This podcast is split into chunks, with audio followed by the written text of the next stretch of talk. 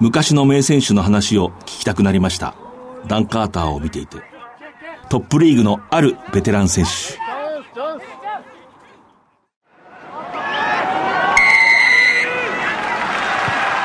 藤島大の楕円球に見る夢。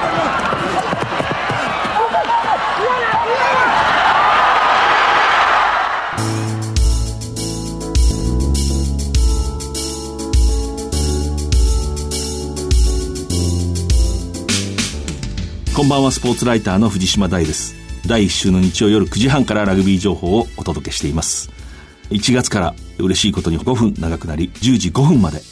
お送りしてまいります。本年も番組をよろしくお願いいたします。さて今夜のゲスト日本代表サンウルブズで活躍。本当の意味で活躍ですね。あの、活躍ってすぐ私たちは言うんですけど、本当に活躍する人は稀です。トヨタ自動車ベルブリッツのキャプテン、新人でキャプテンを務め、2シーズン目。を過ごした姫野和樹さんです。お楽しみに。えー、まずはこの1ヶ月、トップリーグ年間王者決定戦を兼ねた日本選手権決勝、12月15日、東京秩父宮ラグビー場で行われ、神戸製鋼がサントリーを、まあ、意外な大差でした。55対5で破り、15シーズンぶりのトップリーグ優勝。日本選手権としては18大会ぶり、10度目の優勝です。試合後、世界の名手、スタンド背番号10、ダン・カーターが記者会見で語りました。A real team performance is it's extremely proud moment, and you know we did it for um, for those guys uh, that have been here for a long time, all the past uh, Kobe Steelers players, um, the players that weren't lucky enough to play today, our, our wider um, group, and also our management. So, you know, it's a lot of uh, guys smiling and enjoying themselves in the change room because it was, um, you know, performance and a season that we, sh- we can be really proud of. 自分のためっていうよりは長く神戸にいる人のためだし以前神戸でプレーをしたオールドボーイズもそうだし今日のノンメンバーもそうだし神戸のマネジメントもそうですね 本当にチームのパフォーマンスできたのでさっきロッカールームに入ってたら皆さん笑顔で今日のパフォーマンスは誇りに思ってますトップリーグ2018年2019年の年間表彰 MVP ダン・カーターが選ばれています3位決定戦ヤマハ発動機ジュビロが豪華な布陣、分厚い布陣で力を伸ばすトヨタ自動車ベルブリッツに、やはりしぶとい15対12で競り勝ちました。2011年就任の、えー、ヤマハ清宮克之監督、えー、今季限りで退任を明らかにしています。えー、2014年度、日本選手権で初優勝するなど、いわゆるもうスクラムを軸としたヤマハスタイル。そんなにこう、大学時代のこう有名選手がたくさん集まるわけでもない、いわばまあ地方の中規模のクラブながら独自のスタイルを構築して強豪に育て上げました試合後の会見清宮監督です山原しい勝利だったかなと、まあ、点差は、ね、3点でしたけどあのゲームの支配度に関してはもう完勝だったかなと思います1月2日第55回全国大学ラグビーフットボール選手権大会準決勝が2試合行われました。関西王者の天理大学、大会10連覇を目指す帝京大学を29対7で破りました。天理大学スクラム強かった。えー、フッカー島根和馬首相、大学に入ってからまあ、主にフランカーから転向した選手ですけれども、相当な実力者だと見ました。スクラム強かった。タックルも強かった。チームとしてのタックルがいいですね。天理はやはりそのアシペリ・モアラ、えー、ファウラ・マキシ、シオサイア・フィフィタ、3人の留学生、背番号だと5番、8番、13番、天理のラグビーの中にこう完全に溶け込んでいる、その強みですね。帝京大学もそうでした。留学生抜きでも強そうなチームに留学生がいる。その迫力を感じました。もう一つ、聡明対決。明治大学が早稲田大学に31対27で競り勝ちました。明治はその対抗戦の敗戦ですね、悔しい負けを、で浮かんだまあ課題をよく克服して、うまく試合を運んだ、気力も満々でした。早稲田は対抗戦の早慶戦、聡明戦、で大学選手権でまた早慶対決、ずっと接戦を続けて、で、ここでまた明治、えー、精神的に少しこう疲れている感じがしましたね。チーム力は上がってる、スクラムも強くなっていた、でも心が疲れていた。そんな感じがしました。その意味で、1月12日、秩父宮ラグビー場のファイナル決勝、明治大学のやはり早稲田との接戦を乗り越えて、精神的な疲労っていうんですかね、そこがちょっとこう気になるし、反対にそれで気力充実して立ち向かっていくかもしれません。藤島大の楕円球に見る夢。この番組は、ラグビー女子日本代表を応援する西南商事の提供でお送りします。今ここから始まってゆくつながってゆく最初は日の当たらない存在だった。だけど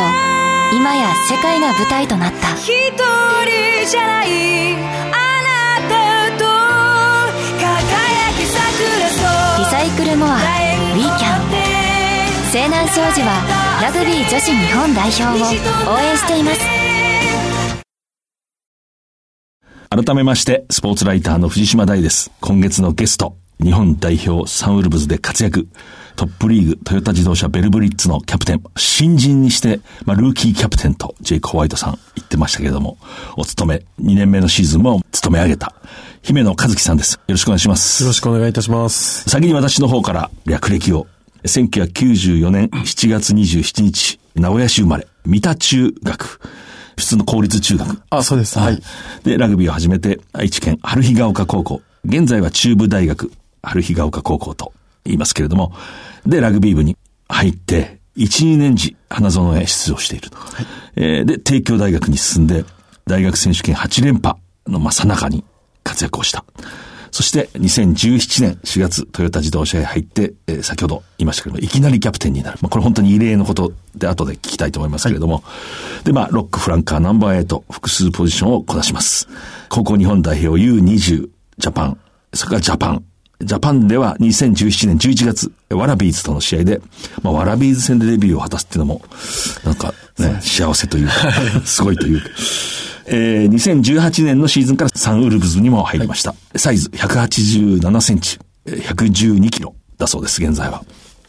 で、まあ、2018年のシーズンまだ、こう、記憶に新しいというか、あの、レギュラーシーズンですね、いわゆる。はい、そこからちょっと聞きたいんです。まあ、2年目のキャプテン、トヨタ自動車ベルブリッツで務めて、結果は4位でしたけれども、はい、どういうシーズン？そうですね。ちょっと悔しい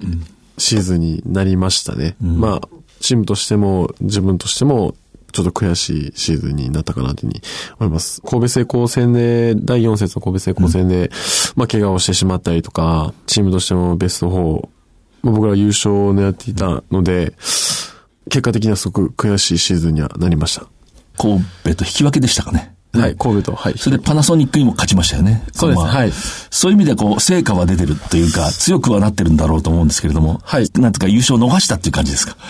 うん、そうですね、はい。まあ昨年は負けるべくして負けたっていう試合が多かったんですけど、うん、今年は勝てたかなっていう試合が多くて、まあそこもやっぱりちょっと悔しい、うん、勝てたからこそ、ちょっと悔しいシーズンになってしまったなっていうのは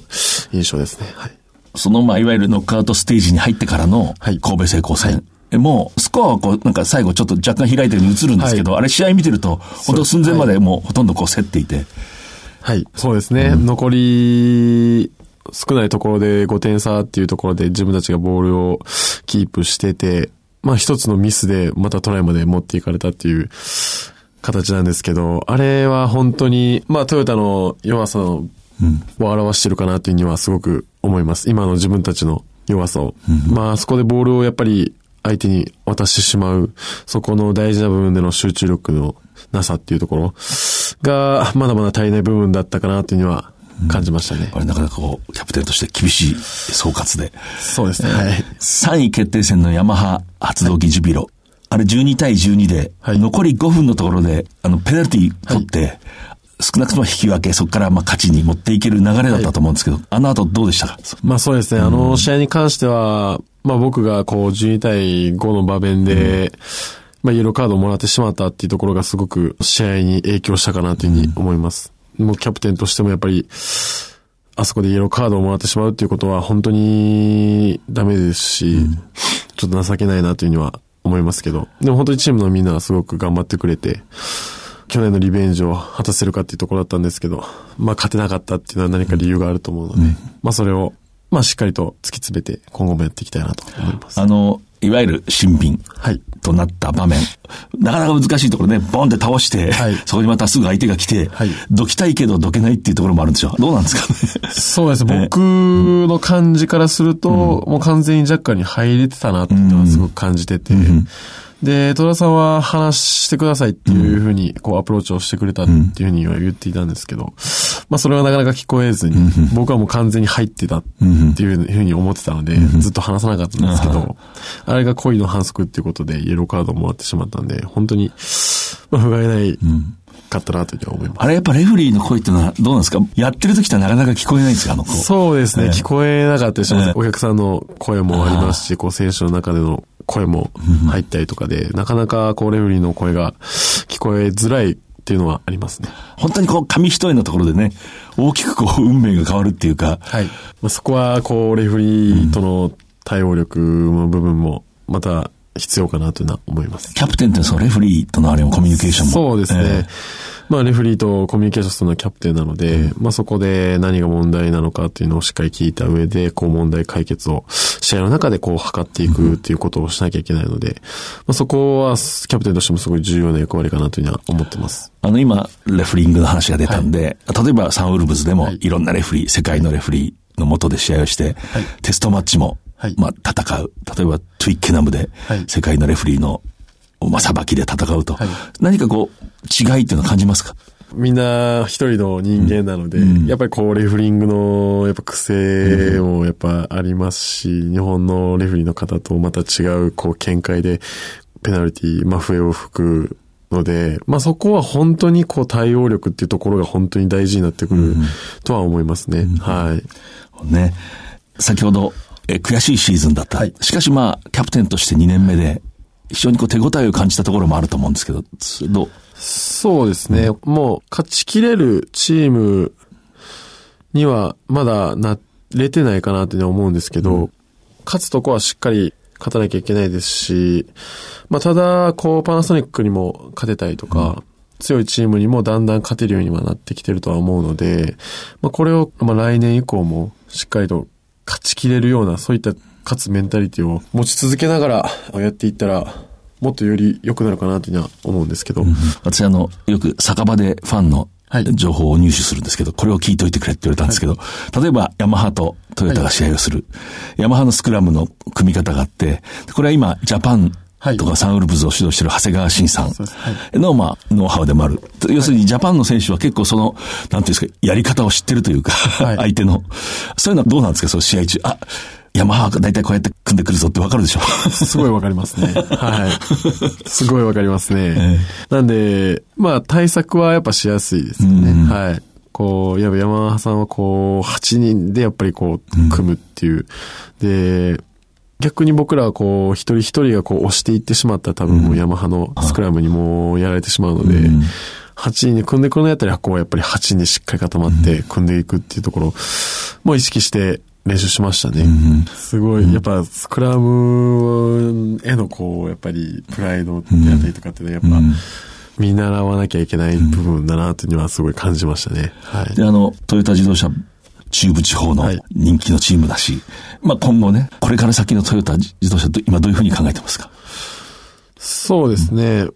まあ本当に優勝できるチームだとは思ってます。うん、はい。あの、優勝するだけの力は絶対あると思思ってますし、まあ、光栄聖子さん、今年優勝しましたけど、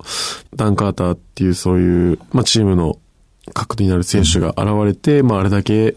やっぱラグビーも変わりましたし、1年であれだけのラグビーを完成できるっていうことは、トヨタにも絶対できると僕は考えているので、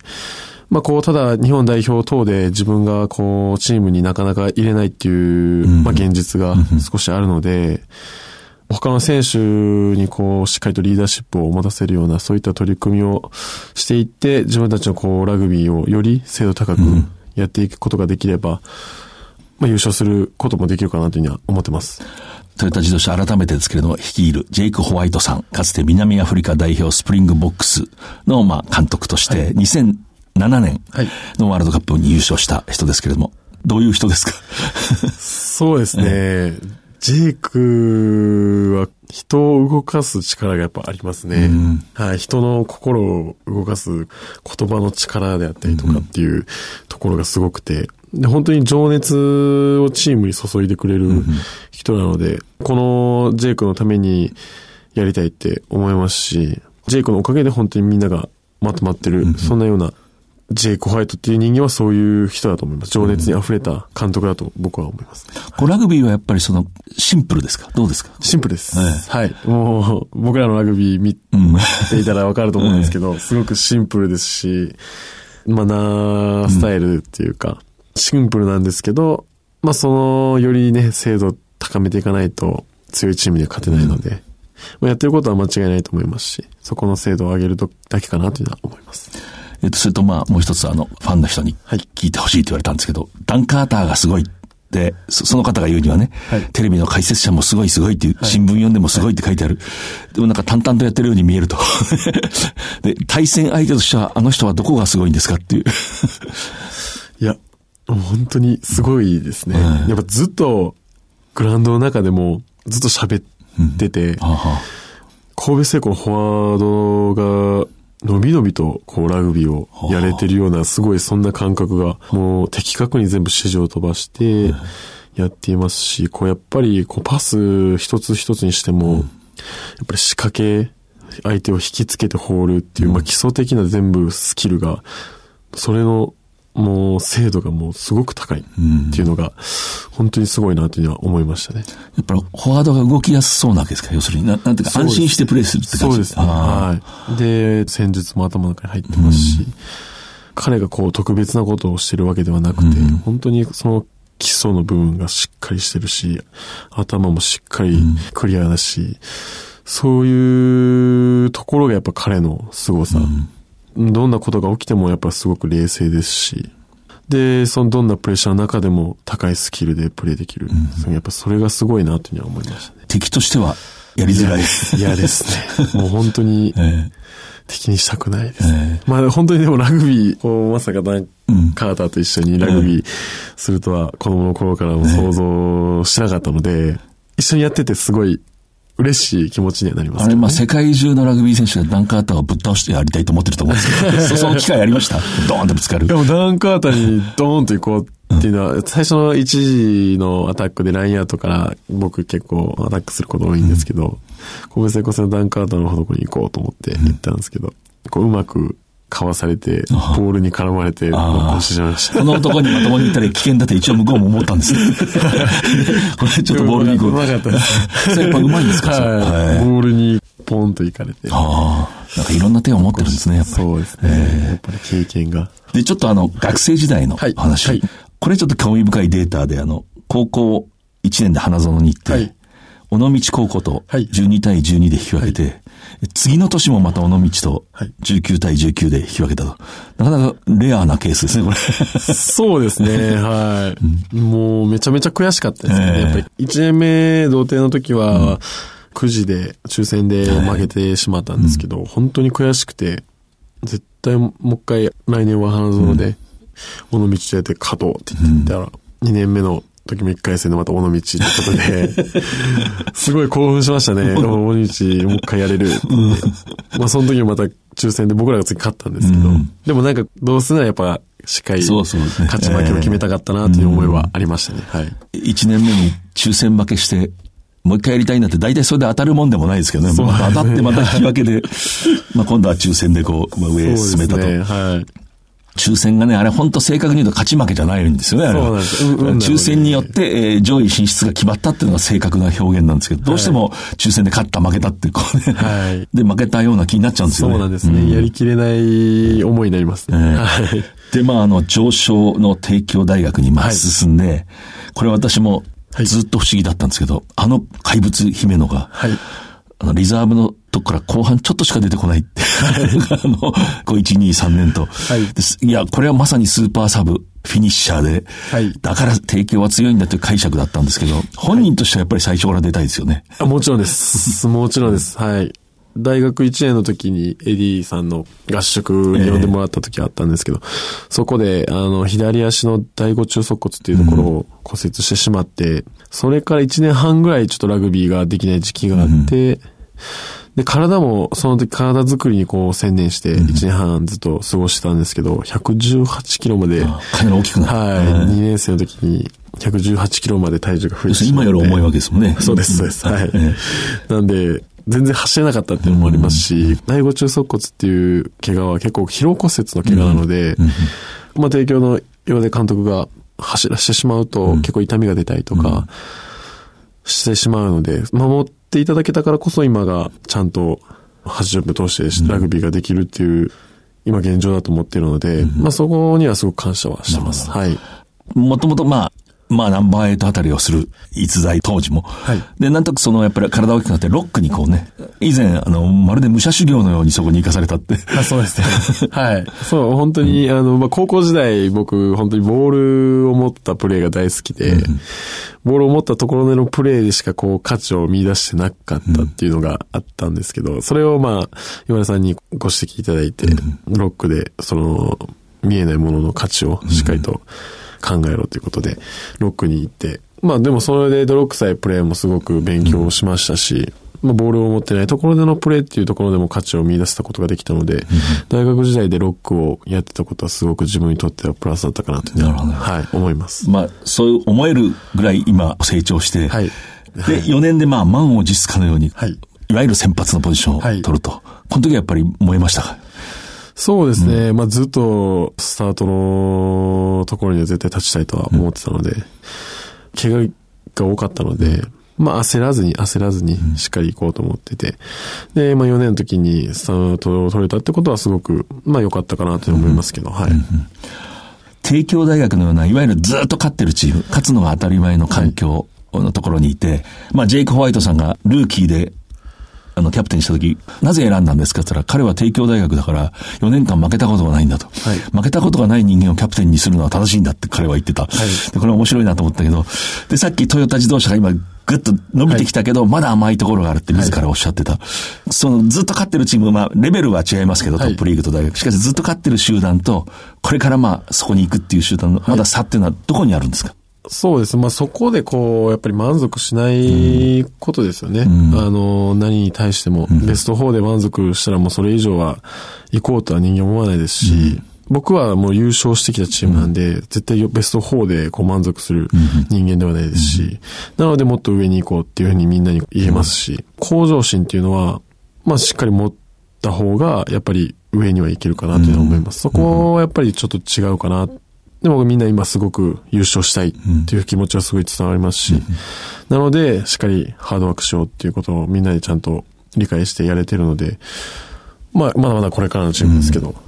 絶対優勝できるなというふうに思います。ここからは、そのジャパンの話もね、はい、ぜひ聞きたいと思うんですけれども、2017年11月にオーストラリア代表ワラビーズの試合でも初めて、まあ、テストマッチを経験すると。はい、まあ、その時、の話から聞きましょう。桜のジャージを着るっていうことは、子供の頃からね、やっぱりすごく憧れだったので、うん、興奮しましたね、うん。やっぱり自分がこの舞台に立ててるんだっていうのを実感しながら、でもまあ、この舞台をしっかり楽しもうっていうことで、自分の中でテーマを決めてやったんですけど、本当にこう80分間楽しんでラグビーがすることができたので、すごく記憶に残ってます。ワラビーズ、例えば接点一つにしても厳しいんですか？やっぱり違うんですか？すごいですね。やっぱり、このレベルで、うん、あの、ラグビーをするのが、このオーストラリア戦が初めてだったので、うん、すごかったですね。やっぱりこう、ブレイクダウンのしつこさであったりとかっていうところは、日本にはないなって思いましたし、このコンタクトの強さもやっぱり日本では感じられないところではありましたね。は。い。それで2018年オールブラックスとも戦いますけれども、はい、その時はもう姫野さんもね、サンウルブズ等でかなりいろんな経験をして、はいね。はい、この時はどうでした？オールブラックスと戦って。結構チームとしては自信があった試合ではあったんですけど、うん、まあ結果的にダブルスコアで負けるような試合になってしまったんですけど、やっぱりこうニュージーランドは強くて、引き出しがたくさんあるっていうか、フィジカルなプレーもできれば、キックもできればパスもできるっていうことで、その全てのスキルが高い。で、僕たちがこう上がったら、ディフェンスでこう前に出たら、次はキックで裏でちょろんって蹴られたりとか、うん、で、それをちょっと警戒して前に出なかったら次はフィジカルでどんどん縦に来るとやったりとか、うん、その一瞬一瞬のその状況を見て判断するって、そういった力もやっぱすごいなって思います、ね、それがいわゆる、例えば背番号で言うと10番とか9番だけではなくて、そう1番も2番も3番も、はい、全員がこう理解してやってくるので、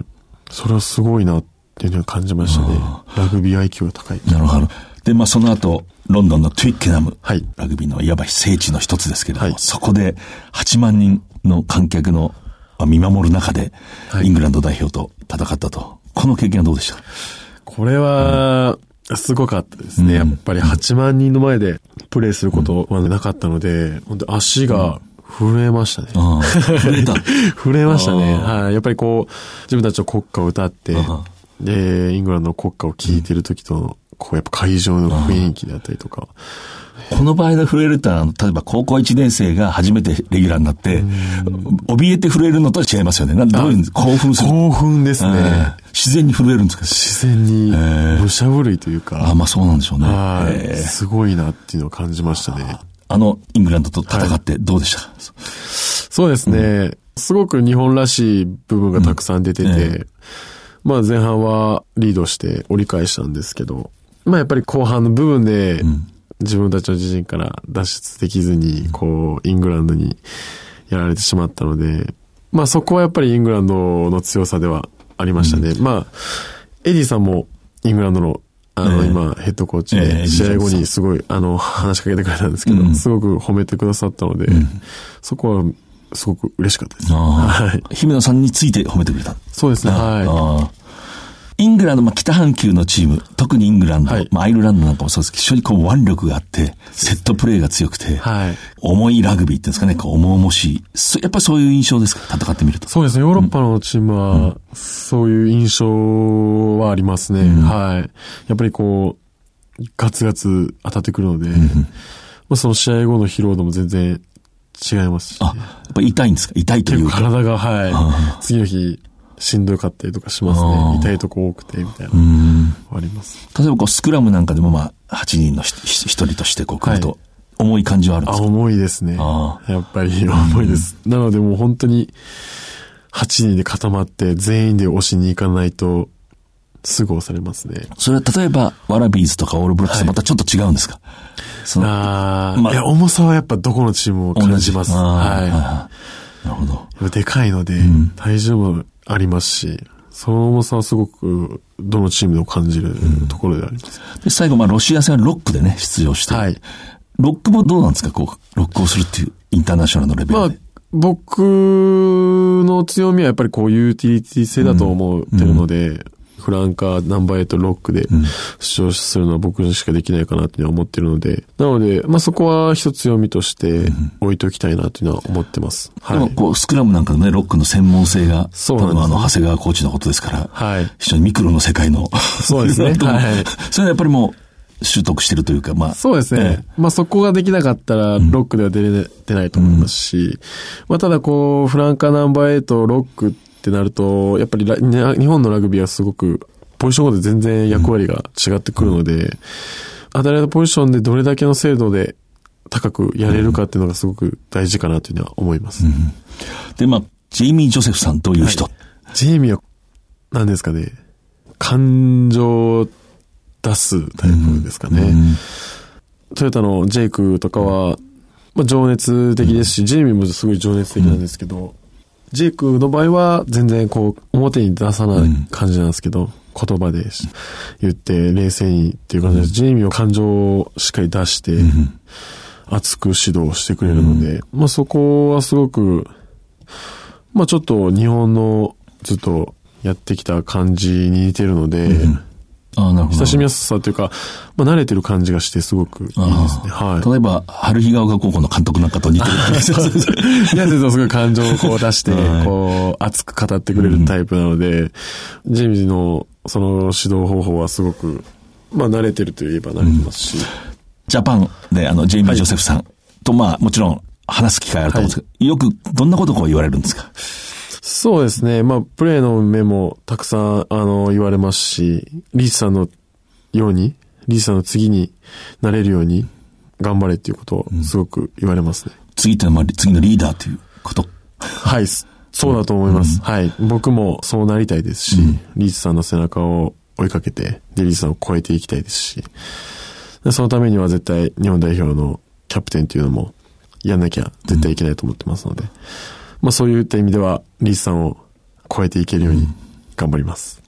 で、まあ、サンウルブズ2018年参加されて、はい、姫野っていう選手は、あの、相手が強いチームになると、一緒にこう、自分を伸びていくみたいな。すごいそういう印象を持ったんですよ、ね。そうですね。一瞬にしてそのレベルにスッとこう、なんかそういうとこないですか？そう、あります、ね、はい。僕はやっぱ強いライバルがいる方が伸びます。っていうのは自分でも思いますね。強い相手に対して、すごいいいプレーができるのがすごく感じるので、うん、その、まあ、気持ちの波をしっかり作らないようにはしてるんですけど、インターナショナルのレベル、それからスーパーラグビーのレベルで、こう実際戦って相手チームでも、まあ味方でも違うっていうのはいましたそういう選手。そうですね。うん、まあ、僕はやっぱすごいなって思ったのは、やっぱ同じポジションのポーコック選手はすごいなとは思いましたね、やっぱり。ブレイクダウンのしつこさであったりとか、タックルのしつこさであったりとか、そういうところは本当に自分にないものをやっぱ持ってますし、まあマイケル・フーパーなんかそうなんですけど、本当にもう吸収するところがたくさんあって勉強になるところたくさんありましたね、対戦してみて。はい。うまさもあるし、しつこさも。そうです、まあ力も強いんですかね。力も強いですね。はい。腕も、腕の腕力もすごい、僕すごいですし、うん、まあこう、やっぱレフリーとの兼ね合いもすごいうまいというか。まあ、あのクラスみんな際でプレイしてるわけですね。際でプレイしてるでも、プレイゾーンでプレイしてるんで。でも、取られない取られない。で、それが結果的にブレイクダウン、球出しが遅れたりとか、うん、相手の。ってなってくるので、まあ、そこはやっぱすごいなって見てて、やってて思いますね。それこうレフリーをなんていうか巻き込んでるんですか？巻き込むっていうかこう、それとも本当の際が分かってるんですか？ねこの人はここまで OK って。分かってるんだとは思いますけどね。はい。なるほど。で、これちょっとまあ急にまた国内シーンに話を最後というか戻すんですけど、はい、私のね、高校のコーチしてる時の教え子の一人がラグビー部、はい、今都内でバーをやってるんですけど、はい、もうサンウルブズの熱烈なファンなんですね。あの、姫野さんが2018年度のトップリーグの開幕でサントリーにはい。ギリギリで敗れた時に、号泣してたと。はい。彼はそれを見てね、あんな世界のトップでね、戦ってる人間がね、国内の試合でこうワンワン泣くところがすごいって言ってたんですけど、この解釈はどうですか？そうですね。まあ、僕はこういう人間になりたいっていうのがあって、うんやっぱりこう、情熱とこう愛情がある人になりたいなっていうすごい考えていて、どのチームに行っても、サンローズもそうですけど、日本代表もそうですけど、トヨタ自動車もそうですけど、やっぱり自分の持ってる愛情っていうのをしっかりとチームに入れたいというか、注ぎ込みたいというタイプの人間なので、やっぱどの舞台でも僕は同じぐらい気合も入りますし、本当にワールドカップで出場するぐらいトヨタで優勝したいですし、サンローズで優勝したいですし、なんでその舞台のあれっていうのは全然関係なくて、うん、本当そのチームで負けた。で、僕が最後にイエローカードをもらって負けたっていうその事実を、で、チームを勝利導いてあげられなかったっていうので、うん、本当に悔しい涙が溢れましたね。はい。やっぱり私、こう長くスポーツ見て、感情をこう、はい、正直に出す人とは大体こう伸びるし、すごくそう思いますね。はい、あの、松田力也が、あの、はい2018年度のあの、5位、6位決定戦、はい、最後こう逆転 PG 外したらやっぱり号泣してて、はい。はい、これはファイナルでも3位決定戦でもないんだけど、入れ替え戦でもないんだけど、ね、あのジャパンの、やっぱり彼も帝京大学だけど、あ、いいなと思いましたけどね。そうですね。うん、リキャもすごい似たところはあると思うので、純粋なんで彼も。なるほど。それでまあ、あの、2019年はいよいよワールドカップイヤーで、サウルブスももちろんありますけど、はい、そうですね、こう、日本で開催されるワールドカップっていうのは、一緒に一度、うん、まあ次あるかどうかわからないですし、ほんで、このワールドカップを日本でやることに本当に意味、大きな意味があって、で、このワールドカップをきっかけによりあの、多くの人にラグビーっていうスポーツを知ってもらって、で、グラウンドに足を運んでいただいて、ラグビーという文化を日本に根付かしたいっていうのが、まあ僕はすごくそれを考えています。やることは本当にグラウンドで結果を出すだけだと思ってるので、それにしっかりフォーカスしてやっていきたいなと思っていますので、あの、ぜひ応援よろしくお願いいたします。アイルランド、スコットランドあたり、どうですか？やっつけていただけますか？もちろんです。はい、やります。なを倒した日本の時のように、まだ奇跡を起こしたいなと思ってます。今晩のゲスト、ジャパン日本代表のワールドカップ初の8強入りの、まあ、中核をなすと思われる。そして、まあ、トヨタ自動車ベルブリッツの、まあ、若きキャプテン、えー、姫野和樹さんでした。本当に忙しいところありがとうございます。はい、ありがとうございました。楽しかったです。今ここから始まってゆくつながってゆく最初は日の当たらない存在だっただけど今や世界が舞台となった。一人じゃないあなたと輝き桜リサイクルモアウィーキャン西南商事はラグビー女子日本代表を応援しています。えー、昔の名選手の話を聞きたくなりました。ダン・カーターを見ていて。これまあ、あるトップリーグの選手なんですけども、経験豊富な選手が太さを漏らしたんですね。どういう意味かというと、ダン・カーターのあの非常に簡潔なプレーですね。まっすぐ、相手のゴールラインにこう垂直に走ってボールを受けて、どこに投げるか読ませないパスを繰り出して、相手が自分をまあ見切ったら、捨てたら自分がもういたかろうが何だろうがそのまま走っていってタックルをされる。あるいは隙があれば抜きに行く。簡潔なプレーを淡々と繰り返しているような感じ。それを見ていて、その選手は、ああ、昔のジャパンのこう往年の名選手なんかがよくこう話してるっていうのはこういうことだろうなとなんとか思ったそうですね。多分昔のジャパンの選手ってそういうことをやってたんだろう。まっすぐ走って、自分に目が向いたら隣にパスをして、目が向かなかったらそのまま勝負をして、相手が自分をタックルしないつもりだったらそのまま走っていって、思い切ってぶつかると。なんかこれ印象的な言葉でしたね。要するに、本当にいいものっていうのは簡単で難しい。そして時代を超越しますね。ルール。競技ルールの変遷を超越する。そこにコツッとこう残るような塊のようなもの。それがまあ、ラグビーの本物ですね。この番組は放送の翌日、ポッドキャストで配信します。えー、来週のこの時間には再放送があります。そして1月7日、明日は、え、全国高校ラグビーフットボール大会決勝。花園で行われます。こちらも楽しみです。次回は2月3日夜9時半からです。2019年はラグビーワールドカップの年です。このスポーツの魅力を多くの人が知ることになります。それでは藤島大でした。藤島大の楕円球に見る夢。この番組はラグビー女子日本代表を応援する西南商事の提供でお送りしました。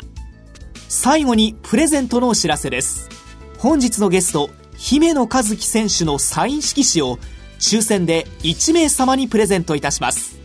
詳しくは番組のサイトをご確認の上、応募フォームからお送りください。1月20日締め切りです。